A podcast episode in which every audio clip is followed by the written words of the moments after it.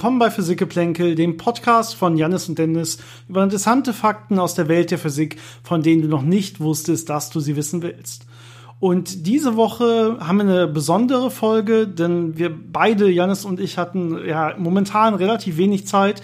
Deswegen müssen wir uns auch gleich ein bisschen entschuldigen. Die Folge ist, glaube ich, ein paar Tage zu spät. Normalerweise veröffentlichen wir am Sonntag die Podcast-Folge. Äh, jetzt ist es Dienstag, oder? Ja, Dienstagabend. Ähm, wissen noch nicht, wie es die nächsten Wochen so läuft. Also wenn das Ganze ein, zwei Tage später kommt oder so, macht euch keine Gedanken. Ihr werdet genug Futter von uns bekommen, denke ich mal. Ähm, wir werden die Folge dieses Mal aber auch ein bisschen kürzer halten müssen, genau deswegen.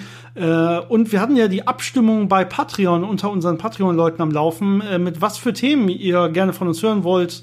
Äh, und eine Sache, die da Zuspruch gefunden hat, bei dem wir selber ein bisschen überrascht waren, dass das Zuspruch gefunden hat und die optimal für eine relativ kurze Folge, glaube ich, ähm, ja, äh, ein Thema darstellt, äh, ist ähm, der Vorschlag, dass wir doch mal ein paar interessante Physiker oder Mathematiker Witze raussuchen, die wir uns gegenseitig vorlesen können. Wir wissen natürlich nicht, was der andere rausgesucht hat.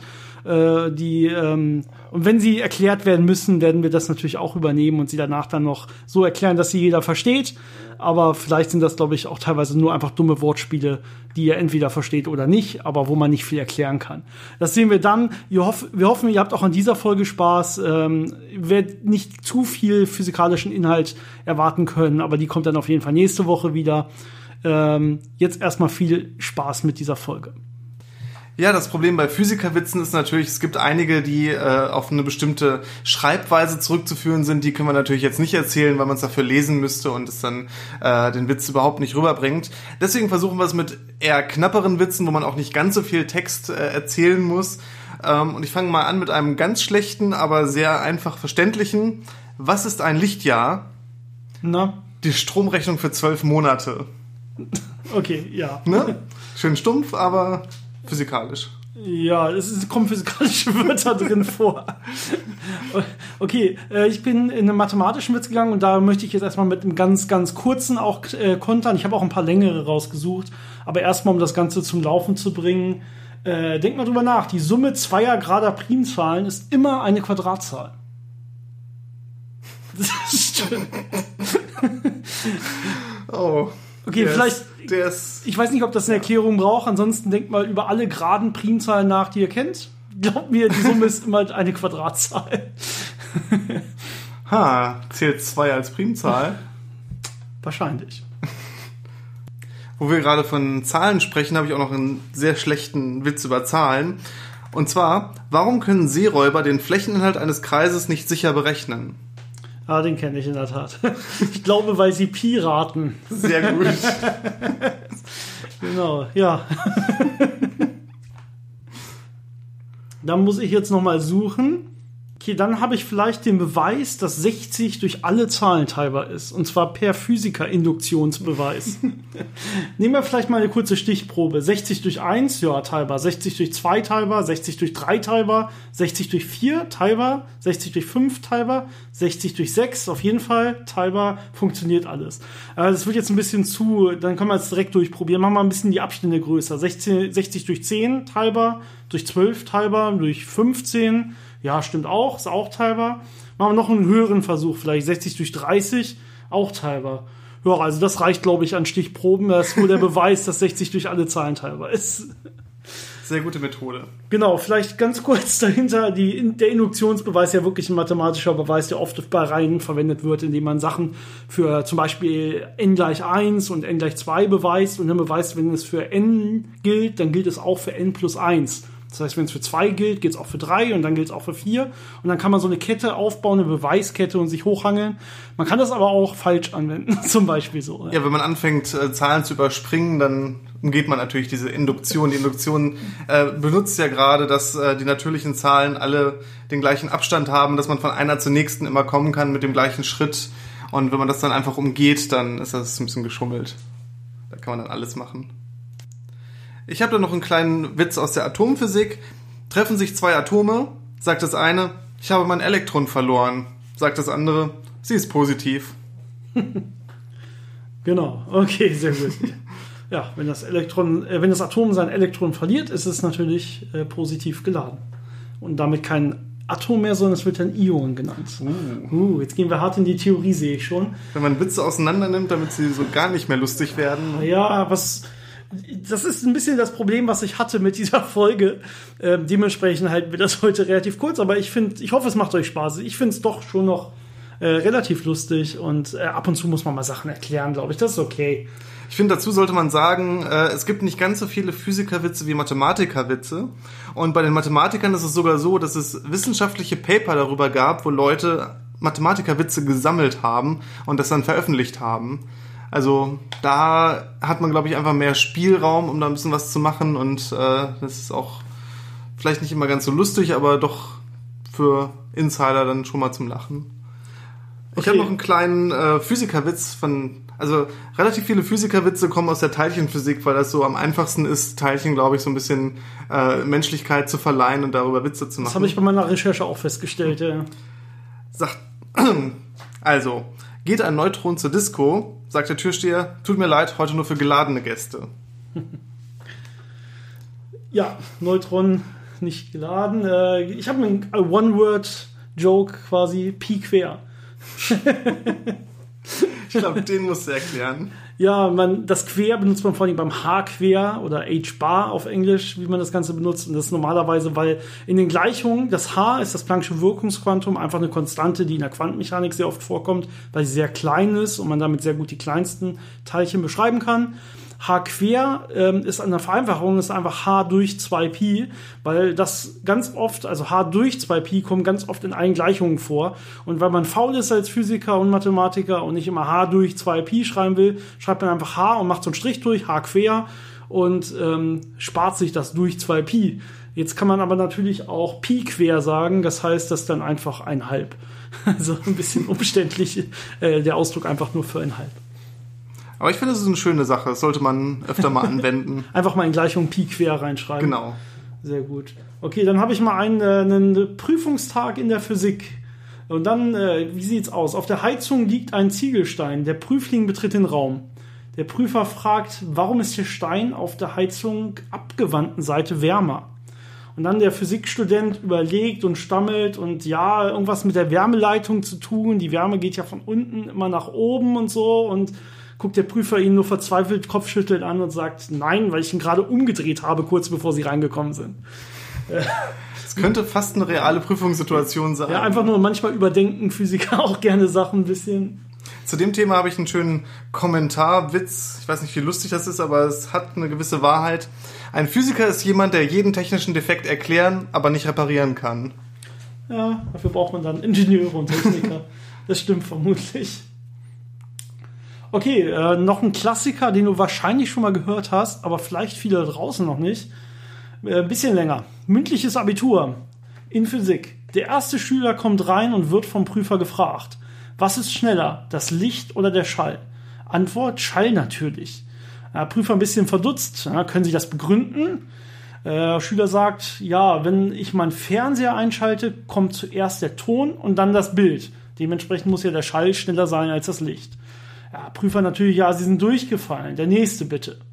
Kommt der nächste Schüler rein und bekommt die gleiche Frage gestellt. Diesmal die Antwort, ja, das Licht ist natürlich schneller. Ja, endlich der Prüfer ein bisschen erleichtert. Können Sie das auch begründen? Die Antwort, natürlich. Wenn ich mein Radio einschalte, dann leuchtet erst das Lämpchen dann kommt der Ton. Prüfer raus, sie sind auch durchgefallen. So, der letzte Schüler kommt rein, selbe Frage. Zuvor holt der Schüler, äh, der Lehrer sich aber eine Taschenlampe und eine Hupe. Vor dem Schüler macht er die Taschenlampe an und gleichzeitig hupt er. Der Prüfer fragt wieder, was haben Sie zuerst wahrgenommen, das Licht oder den Schall? Schüler, das Licht natürlich. Prüfer, können Sie das auch erklären, wie immer? Und der Schüler, na klar, die Augen sind doch weiter vorne als die Ohren.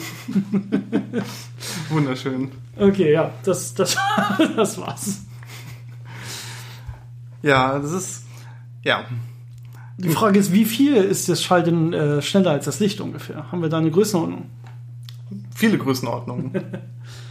ich meine, Schallgeschwindigkeit in Luft sind so 300 Meter pro Sekunde und Lichtgeschwindigkeit sind ja, waren das? 3 mal 10 hoch 8 Meter pro Sekunde. Meter pro Sekunde. Also genau. 10 hoch 6 Unterschied? Ja, genau. Also großer Unterschied. ja. Da reicht auch der Abstand zwischen Augen und Ohren den, nicht, um das den, auszugleichen. Den Unterschied nutzt man ja dann vor allen Dingen aus, zum Beispiel, wenn man wissen will, wie weit ein Gewitter entfernt ist. Das kann man ja ganz gut, weil da äh, gibt es zwar auch, es gibt immer Unterschiede, äh, wann entsteht jetzt wirklich der Knall und wann entsteht das Licht. Das ist nicht unbedingt bei derselben, zur selben Zeit. Aber wenn die Abstände zwischen Schall und Licht oder zwischen Knall und Licht so groß werden, dann äh, spielt das keine Rolle mehr, ob die jetzt da eine, eine halbe Sekunde später entstanden ist oder so. Das heißt, dann kann man wirklich, dann kommt immer der Knall zuerst an und wenn man dann zählt, wie, wann das Licht ankommt, weiß man, wie groß der Abstand äh, ist, weil es den Unterschied zwischen Schall und Licht bewirkt auf der Strecke vom Gewitter zu einem. Hast du noch einen Witz? Ich habe einen ganz klassischen Mathematiker-Witz, sehr hier. kurz. Äh, muss man aber schon Insider sein, um darüber lachen zu können. Und zwar sei Epsilon kleiner Null. Ja, der Klassiker. Den kennen die meisten Physiker schon vor dem ersten Semester vermutlich. Ja, für alle, die keine Physiker sind und nichts mit Epsilon zu tun haben, äh, normalerweise bei allen Beweisen, vor allem bei Konvergenzbeweisen ähm, in, in der Mathematik, gerade in den ersten Semestern, wenn man Mathe oder Physik studiert, äh, braucht man immer so eine irgendeine eine Variable und man will quasi beweisen nachher, dass das Ganze äh, immer kleiner wird, aber nie null wird. Und da findet man meist Epsilon. Das heißt, Epsilon ist immer größer Null. Das ist so die erste Voraussetzung. Und dann kann man mit diesem Epsilon, was größer Null ist, aber sehr, sehr, sehr klein, ein bisschen rumspielen. Und äh, ja, Physikerwitz, sei Epsilon kleiner Null, damit würde keiner anfangen. Man fängt immer an mit sei Epsilon größer Null. Ja. Genau. Äh, einen schönen Schrödinger-Witz habe ich noch. Ähm, Schrödinger ist im Auto unterwegs und wird von der Polizei angehalten. Der Polizist klopft an die Scheibe und sagt, Entschuldigung, wissen Sie, dass Sie eine tote Katze im Kofferraum haben? Schrödinger nur, na toll, jetzt weiß ich's. Den muss man vielleicht erklären, oder? Ich glaube, du kannst das ganz gut erklären. Du hast doch schon mal eine Folge darüber gemacht, über Schrödinger und seine Katze. Ja, genau, vielleicht hört ihr einfach die, die Folge nochmal, dann versteht ihr es. Die ist auch relativ kurz. Ich glaube, die geht nur 15 Minuten oder so. Da war Janis gerade irgendwo in Australien verschollen. Äh, warum die Katze jetzt äh, da oder nicht da ist oder tot oder lebendig ist, wenn man reinguckt und man es vorher eben nicht weiß. Und eben nicht nur nicht nicht weiß, sondern es wirklich ein Überlagerungszustand aus beiden Zuständen vorher war. Ähm, es gibt diese klassischen Physikerwitze, die, glaube ich, vor allem mit Einstein und so angefangen haben, warum das Huhn die Straße überquert. Da gibt es so eine ganze Reihe von Erklärungen für. Da findet man im Internet, glaube ich, bis zu 20 Begründungen oder sowas. Ähm, klein, äh, warte, dazu habe ich auf jeden Fall was. Also, warum hat das Huhn die Straße überquert? Zum Beispiel eine Antwort äh, von Albert Einstein wäre, das Huhn hat die Straße gar nicht überquert, sondern die Straße ist unter dem äh, Huhn quasi durchgelaufen. Das ist natürlich eine Anspielung auf die Relativitätstheorie. Das Bezugssystem äh, kann entweder in das Huhn gelegt werden oder in die Straße. Und bei dem einen fährt halt die Straße am Huhn vorbei und bei dem anderen die, die das Huhn an der Straße. Gibt es ja die schöne Variation von, äh, warum hat das Huhn äh, das Möbiusband überquert? Um auf die gleiche Seite zu kommen. Weil das Möbiusband, wie ihr vielleicht wisst oder auch nicht, aber das kann man sich auch schön selbst basteln, nur eine Seite hat. Das heißt, man hat einen Streifen und man klebt ihn jetzt nicht als einen Ring zusammen, sondern man verdreht einmal die beiden Enden gegeneinander. Das heißt, man hat etwas, wenn man auf der Oberfläche entlang geht und dann quasi zwei Runden macht, kommt man wieder an der gleichen Stelle raus. Das heißt, im Endeffekt hat das Ganze wirklich nur eine Seite. Das heißt, wenn das Huhn genau. drüber geht, bleibt es auf der gleichen Seite. Wenn man sich das schön veranschaulichen will, am besten mit einem Stift das Ganze einfach mal nachzeichnen. Also einen kleinen Papierstreifen nehmen, eine Seite einmal verdrehen, zusammenkleben die beiden Enden, dann hat man so einen leicht verdrehten Ring. Und jetzt einfach mal mit einem Stift äh, anfangen, äh, den Streifen entlang zu zeichnen. Dann wird man sehen, dass wenn man immer auf derselben Seite bleibt und lang zeichnet, dass dieser Strich sich irgendwann wieder trifft. Also man kommt genau da wieder an, wo man angefangen hat. Und das geht quasi in sich über nach zwei Runden in der Tat. Ja, genau. Äh, ich habe davon noch mehr gefunden oder noch mehr lustige gefunden. Ich habe davon den ganzen Haufen übersprungen. Ähm, ich muss simultan gerade übersetzen in meinem Kopf, die sind auf Englisch. ähm, also, warum hat das Huhn die Straße überquert? Antwort von Isaac New Newton. Ähm, äh, Hühner, die in Ruhe sind, bleiben auch in Ruhe. Das Huhn muss also schon in Bewegung sein, dann bleibt es auch in Bewegung. Deswegen hat es natürlich die Straße überquert. Ja, also klassische Newtonsche Axiom hier an der Stelle. Und äh, das heißt, Bewegung ist relativ an der Stelle auch. Das hat danach auch Einstein nochmal festgestellt. Ähm, wenn das Ganze in Bewegung ist, braucht es eine Kraft, um die Bewegung zu ändern an der Stelle. Und wenn das Ganze nicht in Bewegung ist im äh, Bezug zur Straße, dann wird es die Straße auch nicht überqueren. Ich habe da noch einen relativ bekannten, ähm, kommt ein Helium in eine Bar und der Barkeeper fragt das Helium, was möchtest du denn trinken? Aber das Helium reagiert nicht. Ja, Edelgase haben es an sich sehr, sehr schwer zu reagieren. Das arme Helium. Ich habe noch einen letzten. Warum überquert das Huhn die, St äh, die Straße? Ich bleibe noch mal einmal dabei. Und zwar von Wolfgang Pauli. Äh, weil bereits ein Huhn auf dieser Seite der Straße war. Und äh, bevor wir das näher erklären, noch einen anderen Witz, äh, den, der genau da reinpasst ähm, habe ich gerade, muss ich gerade aus meinem Kopf wieder zusammensuchen. Äh, warum ist es, äh, warum dürfen zwei Elektronen niemals zusammen auf die Reeperbahn? Pauli-Verbot. genau, also Pauli-Verbot oder Pauli-Ausschlussprinzip oder wie auch immer man es nennen will von Wolfgang Pauli sagt normalerweise, dass nicht zwei Elektronen, die exakt im selben Grund oder Zustand sind, äh, auf einer Energieebene, in einer Energieschale, in einem Atom zum Beispiel sich befinden dürfen. Weil sie dann komplett ununterscheidbar wären und dann wären sie quasi dieselben Teilchen. Das ist an der Stelle nicht erlaubt. Das heißt, sie müssen sich mindestens in einer Quantenzahl unterscheiden, sagt man. Also zum Beispiel im Spin. Das ist so die klassische. Dann können nämlich immer zwei Elektronen pro Schale vorkommen. Der eine mit Spin up, der andere mit Spin down. Und das nächste würde dann aber die höhere Schale ausführen. Genau. Das heißt, wenn schon das identische Elektron auf der einen Straßenseite vorkommt, oder Huhn, dann muss ich die Straßenseite wechseln aufgrund des Pauli-Ausschlussverbots hier. Hast du noch welche? Also, mir sind die guten Witze jetzt ausgegangen. Ansonsten. Also es gibt noch mal eine andere große Abhandlung von, von Witzen über, wie fängt man einen Löwe in der Wüste. Da habe ich auch noch mal ein paar rausgesucht. Oh ja. Das ist so was ähnliches mit, äh, mit wie, warum überquert das Huhn die Straße. Ähm, also, wie fängt man am besten einen Löwe in der Wüste? Einmal vielleicht äh, habe ich hier die Hilbertsche Methode. Man stellt einen Käfig in die Wüste und führt folgende, folgendes Axiomsystem ein. Axiom 1, die Menge der Löwen in der Wüste ist nicht leer. Axiom 2, die Löwen in der Wüste, so ist, äh, sind Löwen in der Wüste, so ist ein Löwe im Käfig. Schlussregel ist P ein richtiger Satz und gilt, wenn P so Q, so ist Q auch ein richtiger Satz. Äh, der Satz ist jetzt, es ist ein Löwe im Käfig. Schlussfolgerung, wir haben den Löwen gefangen. Ganz schön umständlich. Aber einfache Methode, ähm, einen, einen Löwen zu fangen. Wahrscheinlich eher durch ähm, unvollständige Beweisführung.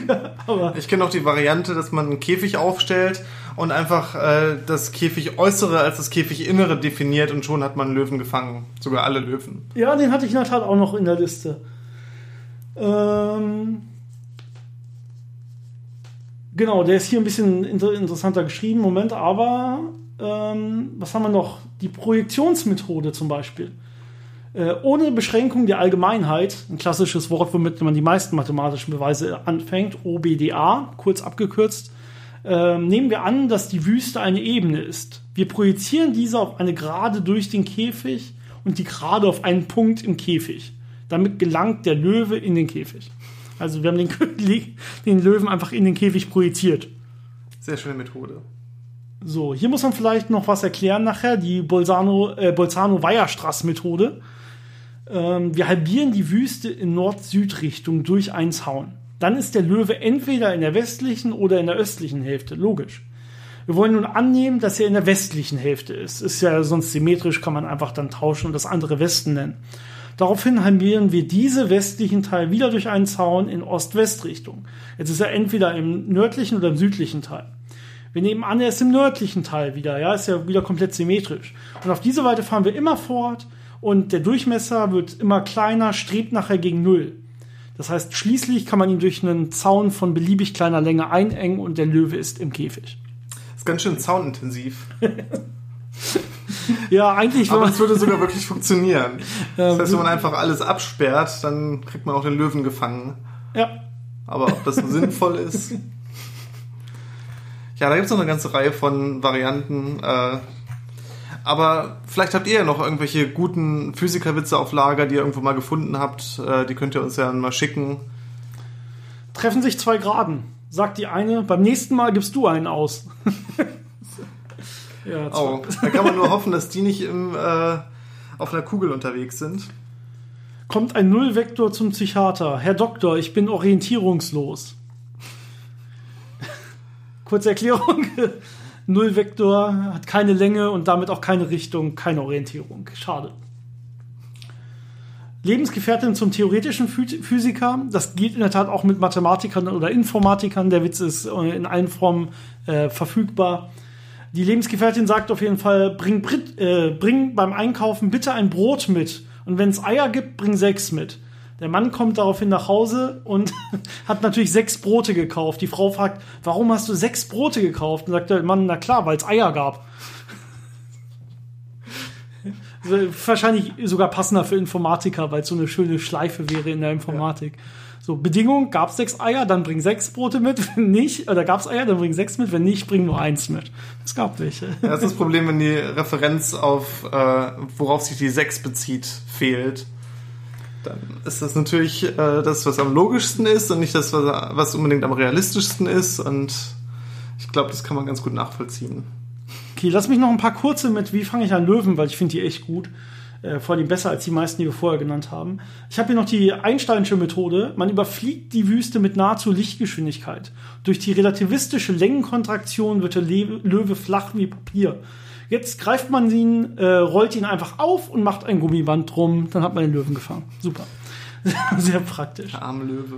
Genau, Längenkontraktion kommt noch mal eine eigene große Folge sogar zu. Können wir hier vielleicht an der äh, Stelle spoilern. Wir haben ja schon mal eine spezielle Relativitätstheorie-Folge gemacht, wo wir erklärt haben, worum es da geht und was passiert. Aber es gibt da so viele tolle Beispiele und, und äh, Sachen, die man damit rechnen kann, dass wir da auf jeden Fall noch mal eine Folge für planen.